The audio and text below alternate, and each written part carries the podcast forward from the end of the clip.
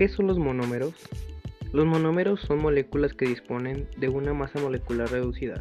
Cuando muchos monómeros se unen a través de enlaces químicos dan forma a un polímero, que es una macromolécula.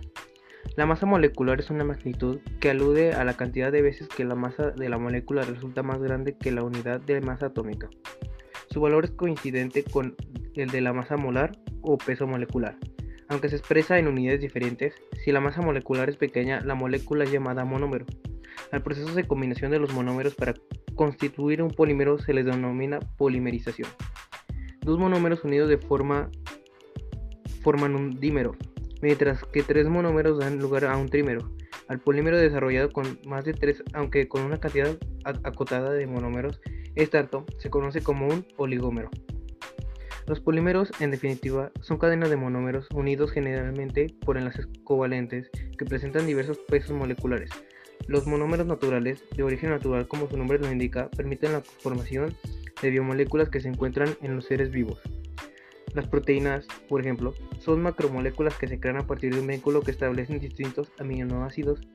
Entre estos monómeros podemos mencionar a la cisteína, la glutamina, la reuxina y el tripofano. Los monosacáridos, en tanto, son los monómeros de los hidratos de carbono o carbohidratos. Los monómeros sintéticos, por otro lado, sirven para la elaboración de plásticos y pinturas.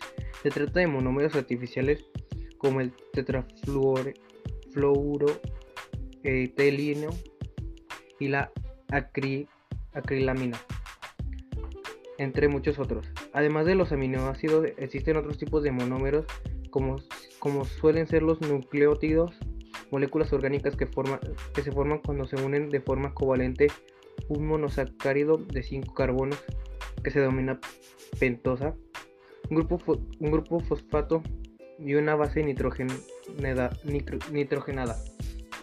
Un enlace covalente tiene lugar entre dos átomos cuando se unen y comparten electrones. Los monosacáridos también se conocen como azúcares simples y son los glucósidos menos complejos, los que no se descomponen en otros de menor complejidad, o sea que no se hidro hidrolizan un grupo fosfato se compone de un ion poliatómico y una masa molecular. Una base nitrogenada es un compuesto orgánico en el cual hay un mínimo de dos átomos de nitrógeno.